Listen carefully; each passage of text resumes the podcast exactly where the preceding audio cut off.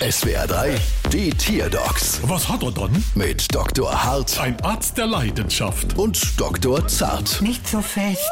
So, was haben wir dann? Es ist ein Hund. Das haben wir ja noch nie gehabt. Und was hat er dann? Er muss die ganze Zeit niesen. Ah, Herr, du Hachiko. Mama laut, Mama leise.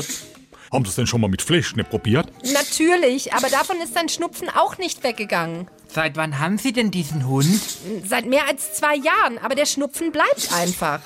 Dann leidet Ihr Hund entweder unter chronischen Schnupfen, Oder es ist ein Rotzweiler. ein Rotzweiler.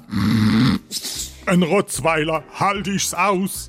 Füße können riechen und Nase können laufen. Verrückte Welt, was? Das können Sie laut sagen. Füße können riechen und Nase können laufen. Ist ja gut, Chef. Äh, Ja, äh, verrückter geht's kaum noch. Sie irren sich. Gucken Sie mal hier.